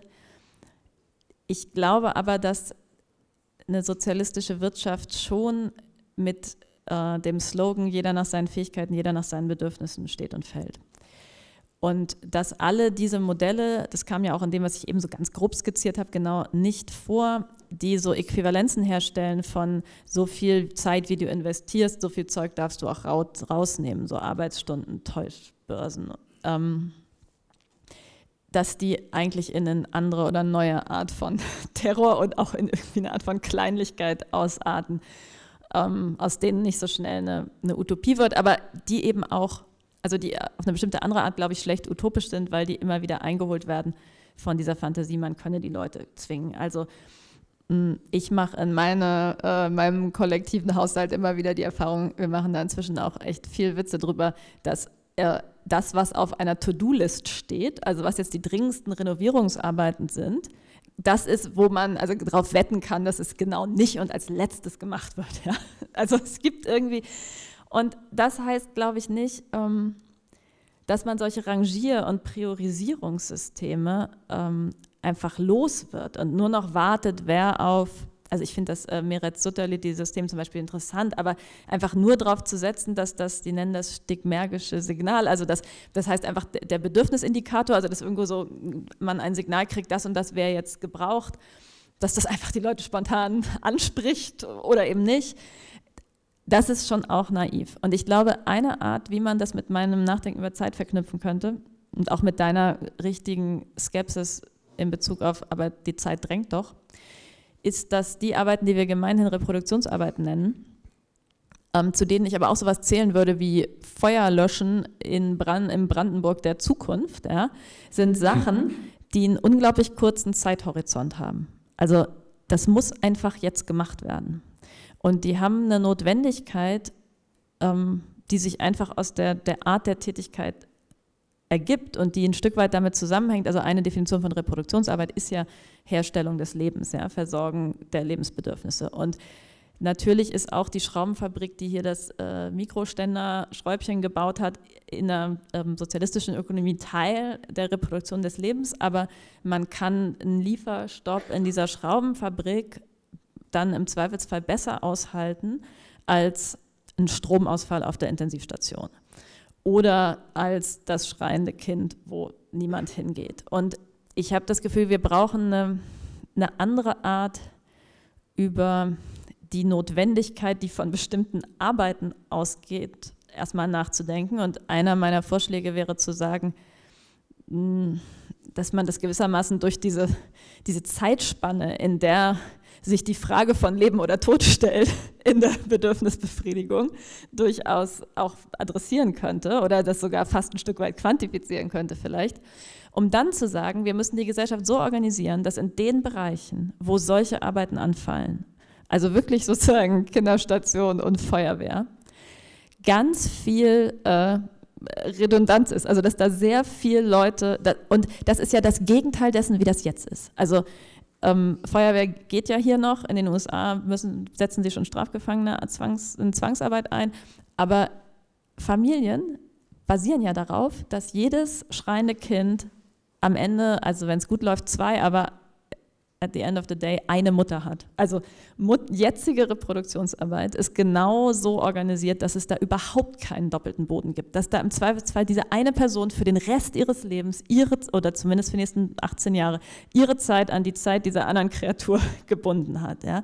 Und dass man aus dieser Erfahrung heraus, also des auch also Mutterseins, da, mit Reproduktionsarbeit dann sagt, ihr spinnt doch, nur noch freiwillige Arbeit zu machen. Das scheint mir total angemessen, aber für eine, eine Planungsdebatte würde ich sagen, folgt daraus sowas, also was ja auch interessante äh, radikal-feministische Vorschläge machen, wie zum Beispiel Sophie Lewis, zu sagen, gut, da müssen wir besonders Familien so organisieren, dass jede Mutter immer noch drei Nebenmütter hat oder wie auch immer man das macht oder Kindergärtnerinnen oder ähm, so dass sie auf jeden Fall nicht unersetzbar ist und dass diese Arbeit, zu dem schreienden Kind zu gehen, plötzlich nicht mehr in ihrer Leben- oder Todnotwendigkeit sich direkt auf eine Person überträgt und deren Freiheit oder Unfreiheit oder deren Zeitbudget. Und ähm, das ist ja ungefähr das Gegenteil davon, wie wir unsere Gesellschaft organisieren. Ja? Also äh, Kliniken sind, sind extrem unterbesetzt. Dabei wird da genau diese drängende Arbeit geleistet. Und an den Unis so konkurrieren ganz viele Leute um wenige Stellen und alle machen so Sachen, die man im Zweifelsfall auch morgen machen könnte. Und ich finde schon, also natürlich ist die Freiheit besteht darin, dass auch für solche Sachen Zeit wäre. Aber ich meine, unter anderem hätte also eine Heide Luther stand ja auch mehr Zeit zum Nachdenken, wenn man nicht immer zum schreienden Kind gehen müsste. Also eine Akademikerin mit Pflegeverpflichtungen, was ja am Ende schon auch die meisten von uns sind. Mm, genau, also das wären so erste Überlegungen, dass, und das heißt ja einfach, dass eine Umorganisierung der Arbeitsbereiche was machen kann mit der Dringlichkeit oder Notwendigkeit oder Zwingendheit von bestimmten Arbeiten. Und da musst du nur sicherstellen, dass eine von diesen 20 Bezugsperson da was macht und nicht ähm, eine Person zwingen. Und dann ist das immer noch nicht volle Freiwilligkeit, obwohl man natürlich dann auch wieder sagen kann, diese Positionen werden vielleicht freiwillig ein, eingenommen. Und wenn die niemand einnimmt, dann muss man sich auch fragen, was läuft da falsch, dass diese Arbeit so unattraktiv ist. Also muss man eben noch, dann muss das irgendwie alles, muss das toller eingerichtet sein oder keine Ahnung. Ja, dann, ähm, und dass diese mh, mm, sozusagen Verlockungsmechanismen scheinen mir am Ende viel besser sicherzustellen, dass die Arbeit auch gemacht wird. Denn das, was ich rückfragen würde an diese, also sowohl an die Arbeitsstundenbanktheorien als auch an die, die Sachen, die sagen, nee, also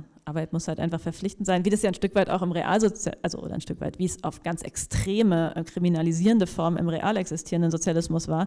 Und da wird eben geplant, dass so und so viele Leute, weiß nicht, Krankenschwester sein müssen und die müssen das dann auch machen du kannst die Leute ja nicht zwingen, das gut zu machen. Und ein Care-Job, den du gegen deinen Willen unfreiwillig machst, das ist oft schlimmer, als wenn da niemand erzieht. Ja? Also du kannst ja nicht, du kannst ja nur erzwingen, dass jemand in der Zeit nichts anderes macht, aber dass sie wirklich die Sachen machen, wie sie machen wollen, wenn sie es wirklich nicht machen wollen. Das ist im Grunde wieder eine Kontrollfantasie, aber das ist keine, keine realistische Planung. Ich glaube, das ist doch jetzt sogar ein Trend, oder? Nicht der Silent Quitting, oder? Heißt es nicht irgendwie sowas? also, aber ja. es wäre ja Quitting in during, also ja, ja, Bleibe-Quitting. Ja, ja, genau. Ähm, ja, total spannend. Also, wenn ich das jetzt richtig verstehe, heißt es, es gibt quasi einen Kernsektor, der sich im Grunde durch Dringlichkeit bestimmt oder? Und man schaut, dass dieser Kernsektor einfach doppelt und dreifach abgesichert ist durch Leute, die ähm, tatsächlich dann letztlich sich freiwillig dafür melden, das zu machen. Und alles Weitere ist basically nicht so wichtig, als dass ähm, man dann nicht auch schauen könnte, wie es sich sozusagen ab dann ergibt. Ne? Also weil die Frage ja oft auch ist, wenn man, also gerade zum Beispiel auch beim Kommunismus oder so, ein Kritikpunkt wäre ja, wie, wie, wie schafft man diese Deckungsgleichheit? Also wie soll das gewährleistet sein, dass für alle Bedürfnisse, die da sind, auch sich auch Leute finden, deren Bedürfnis es genau ist, das andere Bedürfnis zu stillen quasi. Aber das verschiebst du ja jetzt eigentlich so ein bisschen in Richtung von, lass mal auf die Basics schauen, so dass das alles gut läuft, so dass das auch schön fein ist für alle. Und von da aus können wir dann weiterschauen. So habe ich es jetzt verstanden. Ja, und gleichzeitig, ich glaube, dass es eine interessante Deckung gibt, dass die Sachen, die eine sehr dringende sozusagen Erfüllungsspanne haben, oft auch die sind, die einen ganz unproblematischen ökologischen Impact haben. Also ein anderes Element, was ich in die, die demokratische Planwirtschaft der Zukunft gerne einspeisen würde, hm, nicht als letztes Kriterium, aber als eine Entscheidungsgrundlage, sind gewissermaßen die Gezeiten, also die Regenerationszeit, die ein Gut hat und zwar sozusagen ehrlich in den, also bis hin zu geologischen, aber biologischen äh, materiellen Zyklen des Planeten Erde. Und da kann das durchaus sein, also in der Schraubenfabrik geht es da um Eisenerzflöße, die, ich weiß jetzt nicht die äh, Gesteinsmenge, aber ähm, die Wieder Wiederherstellung ist sozusagen jenseits uns überhaupt nur unserer zivilisatorischen Vorstellung, dass sich das Zeug wiederherstellt. Also muss man so gleich mitdenken, was kann man recyceln von dem, was es schon gibt. Und ich glaube, dass man wie so, ein, wie so einen Indikator oder eine Währung bräuchte, die sagt, okay, krass, wenn wir jetzt hier Sachen verwenden, deren also entweder ähm, erdgeschichtliche Herstellungsdauer wahnsinnig lang ist oder deren Verweildauer in den Ökosystemen der Erde, also Plastik, äh, CO2 unglaublich lang ist, dann brauchst mal so ein extra Alarmglöckchen, dass da bei der demokratischen Planung auf jeden Fall der Umweltrat und der Klimaforschungsrat und sonst welche Räte äh, drauf gucken und entscheiden, ob das jetzt überhaupt gemacht werden darf. Weil eventuell eben dadurch Ressourcen also ich glaube, man muss nicht nur, man fixiert sich so auf diese Sorge, was, wenn die Leute nicht die Arbeit machen, die notwendig ist. Aber es gibt ja auch die gleiche Sorge, und das ist ja das, was in unserer jetzigen Wirtschaft auch passiert, was, wenn die Leute die ganze Zeit was arbeiten, was total problematisch ist. Ja, was, wenn alle Bock haben, äh, irgendwie Auto, Elektroauto-Porsches zu bauen oder so.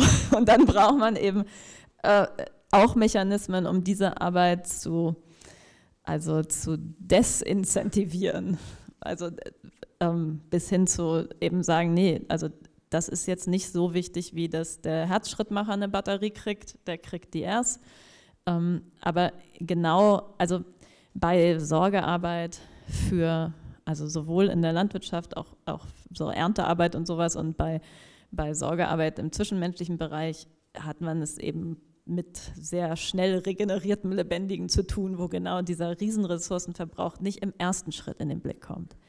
Ich glaube, es ist aber dann total interessant und ich meine, da brauchen wir einfach, also braucht, braucht man dann ganz viel Wissen, wenn man erstmal in der Situation ist, wirklich zu planen, dass es ja schon verzahnt ist. Also eine andere Sache, oder andersrum, ich, ich setze jetzt immer so voraus, dass die Leute auch den, ähm, die anderen Podcast-Folgen alle hören und äh, schon Feministen sind und so. Also erstmal, es ist ja super wichtig, das sagt ja auch Heide Luther immer wieder, diese Studie von, ähm, von Gabriele Winker, 60 Prozent der Arbeit, die jetzt geleistet wird, ist Sorgearbeit und Reproduktionsarbeit. Also das ist nicht irgendwie so ein bisschen so Nebenzeug, was Frauen nach Feierarbeit machen, sondern das ist einfach der Großteil der Tätigkeit in der Ökonomie ist Sorgearbeit.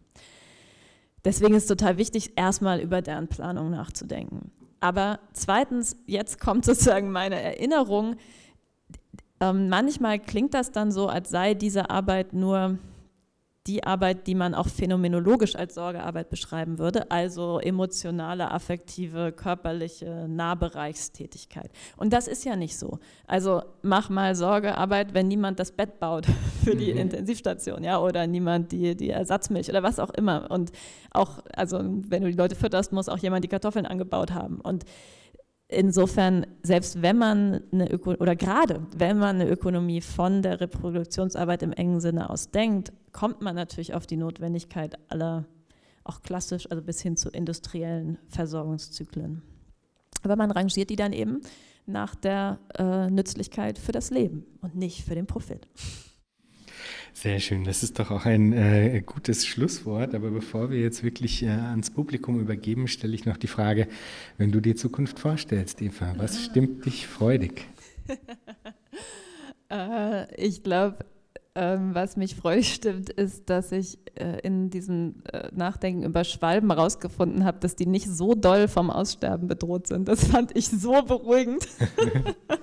also es gibt vielleicht weiter Schwalben. Ähm, und ich glaube ja auch Menschen und ich glaube, äh, also mit denen lässt sich solidarische Wirtschaft machen und dann kann das schon alles ganz okay werden mit der Zukunft.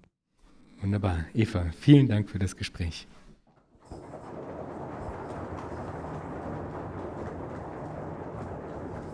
Danke dir.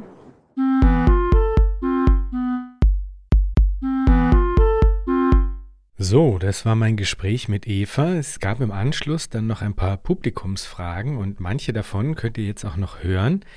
Ich sage manche, denn leider hat die Technik etwas gestreikt und so fehlen die letzten drei Fragen auf der Aufnahme.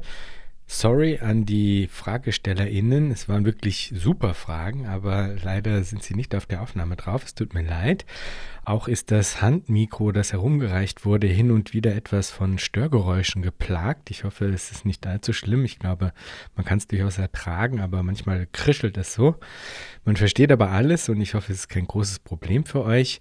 Also viel Freude jetzt noch mit den Publikumsfragen und bis zur nächsten Folge.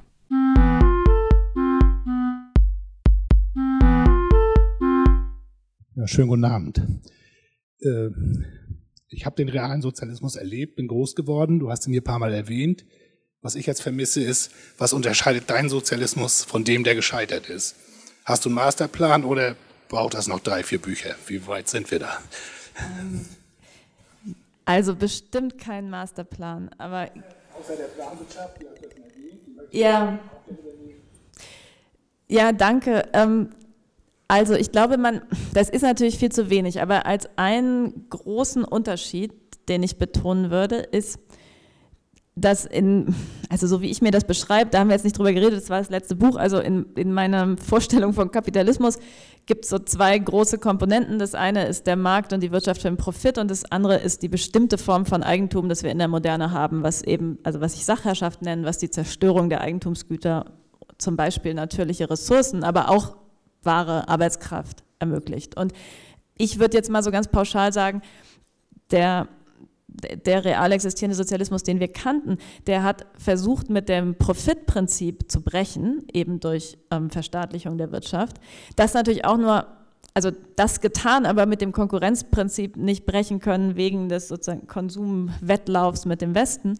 Aber womit nicht mal versucht wurde zu brechen, war das Prinzip der Sachherrschaft. Das ist nur übergegangen auf die staatlichen Akteure. Aber die Idee, dass man zum Beispiel die Natur ausbeuten darf, also die Umweltverschmutzung, hat ja auch die DDR-Bürgerrechtsbewegung ganz stark darauf hingewiesen, war auch immens oder teilweise sogar noch ähm, brutaler durchgesetzt. Etwas, woran ich im Moment immer denken muss, ist, es gibt in Tschechien dieses, oder gab das Dorf Most, was ähm, in den 70ern gesprengt wurde, um darunter Kohle abzubauen. Also genau die Situation, die wir jetzt haben mit Lützerath. Und das Spannende war, dass darüber ähm, große Propagandafilme gedreht wurden. Also das kann man noch sehen im Internet, ja, googelt mal Most, da, da ist es sind so Schwarz-Weiß-Filme, wo, wo dann die Kirche explodiert und diese ganzen Kopfsteinpflaster und es gab sozusagen den großen sozialistischen Glauben, dass hier Fortschritt passiert. Ja, da wird daneben wurde eine neue Stadt gebaut, viel vernünftiger, mit irgendwie Plattenbau, viel effizienter, besser geheizt. Dieses komische Dorf wurde eben platt gemacht. Ähm, und es war eben Teil der Zukunftsvision, dass, dass diese Herrschaft nicht aufgehoben wird. Und mm, damit, und dieser Autoritarismus, würde ich sagen, Speich hat sich dann ja auch genau gezeigt in der ähm, brutalen Verpflichtung auf Arbeit, die es also im DDR-System gab. Also es war ja wirklich ähm, dann mit Zwangseinweisungen in die Psychiatrie oder Gefängnis verbunden, wenn jemand versucht hat, sich der Arbeit zu entziehen. Das wäre vielleicht der andere Unterschied, den wir jetzt ja völlig unzulänglich ja, äh, und un, noch nicht umsetzungsreif natürlich. ähm, besprochen haben, wenn wir über die Frage der Freiwilligkeit oder Unfreiwilligkeit der Arbeit geredet haben. Aber das ist mit ein Grund, warum ich mir Sorgen mache, wenn man so zu leicht die Freiwilligkeit der Arbeit rauskickt. Im Grunde genommen greifen meine Gedanken das auf, was eben nachgefragt wurde. Der Begriff Sozialismus oder Kommunismus und auch deren Väter sind ja irgendwie belastet, auch durch den realen Sozialismus. Wie wäre es denn, wenn man den einen Ersatzbegriff dafür finden würde, zum Beispiel Gemeinwohl, schlug meine Tochter vor, ähm, dass man, ähm, wenn man Aufgeschlossenheit äh, erreichen will für ihre Gedanken, ähm, versucht doch Begriffe zu wählen, die eben nicht so vorbelastet sind. Meine, danke. Meine Mutter sagt das auch immer. Nenn das doch anders. Das erschreckt doch alle so. Ich finde auf eine Art dieses Erschrecken gerade gut, weil ich denke, das hilft, dass wir nicht die gleichen Fehler wiederholen. Also ich bin ja selber, oder der Teil der, der Linken, der ich angehöre, hat ja, also ich habe eben schon Bini Adamczak erwähnt, mit die stärksten und traurigsten Kritiken des unfreien Sozialismus geschrieben. Und ich finde es eigentlich ganz gut, wenn erstmal alle alarmiert sind, dass es jetzt vielleicht ein, ein Zwangssystem und ein, ein undemokratisches System und gibt, weil vielleicht hilft es dann, dass es wirklich sich nicht so wiederholt. Das ist das eine. Ähm, das andere ist, dass ich natürlich schon auch denke, das gibt da eine, eine Tradition oder Vordenker, an die man positiv anknüpfen sollte und also denen ich mich auch verpflichtet fühle. Also ich glaube nicht, dass die Ideen von Liebknecht und Luxemburg diskreditiert sind durch den real existierenden Sozialismus und die hätten, hätten sie weitergelebt, den auch mitkritisiert, auch im Namen des Sozialismus. Und dann ist natürlich die Frage, aber ich glaube schon, dass es auch ein akademischer Tick ist, zu denken, oh, ich, ich definiere den Begriff anders, als ihr den versteht und deshalb ist er okay. Also ich, ich finde das schon schwierig, trotzdem würde ich das jetzt nochmal einen Schritt lang beibehalten und sagen, die, der Begriff des Sozialismus, so wie er theoretisch fundiert ist, ist ein Begriff, der sagt, das ganze Soziale soll Entfaltungsraum der Freiheit sein. Und das ist ja toll. Ja? Und dann, wenn man das verteidigt hat, dann würde ich, Eva, auch auf Grundlage dessen, was ich, wir eben diskutiert haben und meines vorigen Buchs, trotzdem sagen, dass ich auch selber ein bisschen Unbehagen am Begriff des Sozialismus habe, weil er eben die Ökologie wirklich in seinen ursprünglichen Entwürfen nicht mitgedacht hat. Und weil mit dem, was ich eben versucht habe zu sagen, so mit den Gezeiten und Zeitenfülle und lebendige Welt, da soll der Entfaltungsraum der Freiheit oder der ungezwungenen Zeit auch noch was anderes berühren als nur die Gesellschaft. Also die, die Idee, dass die bürgerliche Gesellschaft losgekoppelt oder auf stabilen materiellen Grundlagen besteht, im Übergang von den Physiokraten, die immer als so dumm verlacht wurden, weil sie den Reichtum irgendwie vom Land abgeleitet haben, hin zu dann Adam Smith und dann später Hegel, die gesagt haben, nee, die, also die Arbeit, das Tätigsein in der bürgerlichen Gesellschaft füreinander schafft den Reichtum und schafft die Gesellschaft. Da wurde auch was abgeschnitten, was es in einen neuen Sozialismus wieder zu integrieren dürfte, gelte. Aber also ich habe da keinen keinen Begriff für und ich glaube, den sollte auch, also den soll ich nicht erfinden. Das, also wenn es einen gibt, äh, das wird dann immer so über so Präfixe gelöst, ne? Ökosozialismus, ökofeministischer Sozialismus. Ich weiß es auch nicht. Also ich äh, nehme auch gerne äh, Zuschriften entgegen oder verfolge, was andere Leute propagieren. Ich will das, wird es offen halten, aber ich habe das Gefühl, man gewinnt nicht so viel mit der Distanzierung von dem Begriff dann überlässt man ihn auch gerade denen, die ihn am blödesten denken. Also man soll den lieber versuchen, gut zu denken. Äh, genau, Sie hatten, wir hatten bereits diese Diskussion, dass ähm, wir Leviathan nicht übernehmen wollen. Ähm, wir wollen versuchen, irgendwie erstmal in unserer Nähe Netzwerke aufzubauen, äh, die auf diesen Prinzipien basieren, die wir, die am Ende, in diesem Ende des Vortrags ging. Ähm, haben Sie sich Gedanken darüber gemacht, wie man als ein Teil eines solchen, solchen Netzwerks, wie ein solches Netzwerk, ähm, Begegnungen mit dem Staat überleben kann und auch tatsächlich gewinnen kann, ähm, ohne jetzt den äh, Leut, guten Leuten in Lützerath irgendwie äh, zu viel Optimismus, Optimismus zuzusprechen, äh, sehe ich da doch eine gewisse, eine gewisse Problemstellung, die wir einfach ungelöst haben. Ja, das ist eine gute Frage. Ähm ich würde das vielleicht einmal umdrehen und sagen, ich stelle mir ja die, also die Versorgungsstrukturen gerade mm, als Absicherung oder als ähm, sozusagen Unterstützung angesichts des Versuchsaktivismus unter Bedingungen großer Repression zu machen vor. Also es geht gerade darum, überhaupt besser zu überleben. Und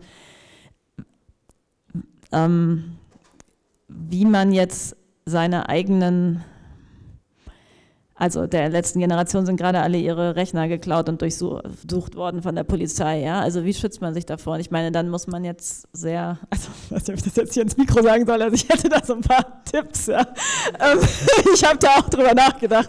Aber ähm, das eine andere Sache, die ich sagen würde, ist, dass man, glaube ich, kluge Kompromisse mit der bestehenden Ordnung eingehen muss. Also ähm, zum Beispiel mit dem Deckmantel des Privateigentums. Ja? Also dass man etwas nach außen hin als Privateigentum verrechtlicht, aber nach innen hin ganz anders benutzt. Das ist eine Variante, wie man sich das sichert. Da kann man denken, also gut, wenn wir gewinnen, dann wird das Privateigentum vielleicht prekär, aber dann haben wir eh viele Probleme nicht mehr. Und, aber das bleibt immer gesichert. Ich meine, also gerade weil es in Deutschland jetzt eben auch in den letzten Jahren ein paar Fälle gab, wo, wo Vereinsrecht also wieder entzogen, also Gemeinnützigkeit entzogen wurde. Ne? Es, also auch da, ich meine, im, im, deutschen Vereinsrecht, man kann schon viel damit machen und viele Sachen als Gemeinwohl, ähm, also was ja auch wirklich Gemeinwohl äh, gemeinnützig ist, ähm, dann auch offen propagieren, ohne dass der Staat da sofort ähm, gegen angehen kann. Aber ich glaube, das, das wären Mischungen. Ich glaube, es ist auch gut, untereinander immer zu gucken, welche Personen haben, sind bereit und willens, in bestimmte Konfrontationen zu gehen. Wie kann man deren Leben sicherer machen, aber eben auch unsichtbarer? Also das wird ja in den Bewegungen auch stark gemacht, ja, mit Decknamen und auch dieser Praxis, seinen Pass nicht mitzunehmen und all sowas und dann andere Leute, die eher öffentlich äh, sehr leicht zu tracken sind, hat die aber, denen man jetzt erstmal so äh, rechtsstaatlich nichts vorwerfen kann. Ja? Also so Feiglinge wie mich, die jetzt gerade nicht in Lützerath sind, das ist, hat dann eben auch eine Funktion. Wie haben Sie vor, Leistung zu belohnen in Ihrer sozialistischen Welt? Wenn nicht durch Geld. Denn Sie sagten ja schon, dass es Arbeit gibt, die getan werden muss und die ja selbst jetzt nicht funktioniert, wie eben ähm, Feuerwehr und auch das, was Sie noch erweitert, erweiternd sagten, dass äh, es mehrere Frauen geben sollte, die sich um Kinder kümmern können, dass das eben nicht nur von einer Person abhängig ist. Ähm, zu belohnen durch Anerkennung und durch Sinn, also sozusagen von aus der Warte der anderen durch Anerkennung. Und ich glaube wirklich, dass da ganz viel dran hängt. Ja, welche, also das Interessante ist ja, dass selbst in unserer Wirtschaft, wo, wo auch selbst Leute, die gut verdienen oder wo man eigentlich denkt, Arbeit würde entlohnt, es ganz oft diese Verbitterung gibt, dass alle denken, was sie machen, wird eigentlich nicht gesehen und nicht genug honoriert und äh, somit trotzdem so verbittert in die Rente gehen. Und also dagegen helfen, glaube ich, zwischenmenschliche Beziehungen, in denen wiederum auch genug Zeit und genug Unverbittertheit herrscht. Ähm, das heißt, dass wenn man was macht, andere Leute einen dafür loben und dass Geschichten darüber erzählt werden und Leute, die zum Beispiel neu in eine Gruppe kommen, lernen, dass da jemand was gemacht hat und wie cool es ist und wie gut es gelungen ist und was man lernen kann von der Person, die das gemacht hat. Ähm, ich glaube tatsächlich, dass das ein Mechanismus ist, der zutiefst menschlich ist und uns zu vielen der Sachen, die wir am liebsten machen, motiviert. Ähm, ich glaube aber, dass das nicht unbedingt ähm, aus, also oder ich glaube, dass man das ergänzen kann durch ähm, eine Gesellschaft, in der Menschen sowieso ganz anders abgesichert sind. Also wenn man dadurch, dass man was macht, nicht auch noch also sich so erschöpft, dass dann, wenn man das Burnout hat, man irgendwie nichts mehr verdienen kann, dann ändert sich da auch schon was. Und ich glaube tatsächlich, man muss sich vorher fragen, also wenn man denkt, jetzt bin ich hier die Einzige, an der das hängen bleibt und die anderen machen alle nicht und schon wieder ich, dann soll man es eben nicht machen. Und dann, dann soll lieber die Krise aufbrechen, dass in dieser Gesellschaft also niemand den Müll wegmacht, bis man irgendwie einen Mechanismus gefunden hat, wo jemand das ohne äh, sozusagen heimlich gehegten Vorwurf gegen die anderen macht. Das glaube ich schon. Weil gerade dieser Mechanismus ist ja so wichtig, wenn man alles durchsetzen möchte, was Sie da gerade die letzte Stunde, anderthalb Stunden vorgetragen haben. Ja, aber ich glaube wirklich, wenn ich meine, das essentiell irgendwie- dafür, dass man überhaupt diese Gedanken anstellen kann. Ja. Ich glaube, wenn das, wenn das niemanden anspricht, um, um sozusagen freiwillig irgendwas zu tun, dann hilft es auch nicht, noch wen zu zwingen. Das glaube ich wirklich. Ich glaube wirklich, dass Menschen, ich meine, wir sterben irgendwann, wa- jede Belohnung, die man vorher kriegt, kann man eh nicht mitnehmen, aber ob man vorher ein sinnvolles Leben gelebt hat oder nicht, ist, glaube ich, eine ziemlich coole Ressource und ziemlich viel jetzt schon, was wir machen, ähm, speist sich aus nichts anderem als dem. Also, I don't know, ich meine, mal gucken. Ich habe schon ein paar Mal auf so Podien gesagt, ich verspreche, ich werde Müllfrau nach der äh, Revolution und ihr könnt mich gerne alle daran messen. Und ich glaube, manchmal hilft es vielleicht auch die Person, die bereit ist, was zu machen, was niemand sonst machen will, nochmal zu fragen, was brauchst du, um das wirklich machen zu können? Also was im Gegenzug können andere machen? Also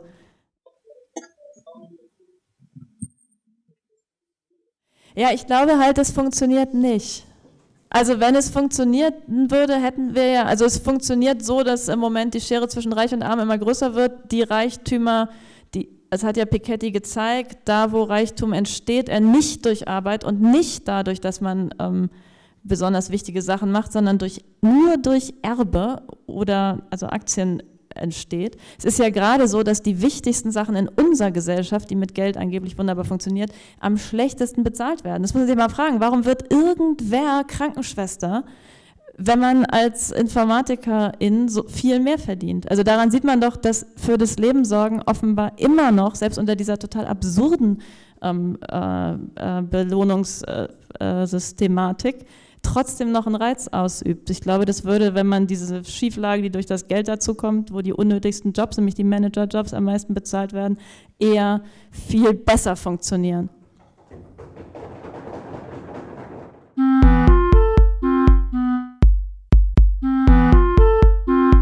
Das war Future Histories für heute. Vielen Dank fürs Zuhören. Shownotizen und vieles mehr findet ihr auf www.futurehistories.today. Diskutiert mit auf Twitter unter dem Hashtag Future Histories oder auf Reddit. Lasst mich wissen, was ihr zu dem Ganzen denkt und wie euch diese Folge hier gefallen hat. Unbedingt gut bewerten auf allen Podcast-Plattformen, die ihr nutzt. Für unsere Patreon-Unterstützerinnen und Unterstützer gibt es auf www.patreon.com-futurehistories vieles an Zusatzmaterial. Da könnt ihr also auch vorbeischauen. Bis zum nächsten Mal. Ich freue mich.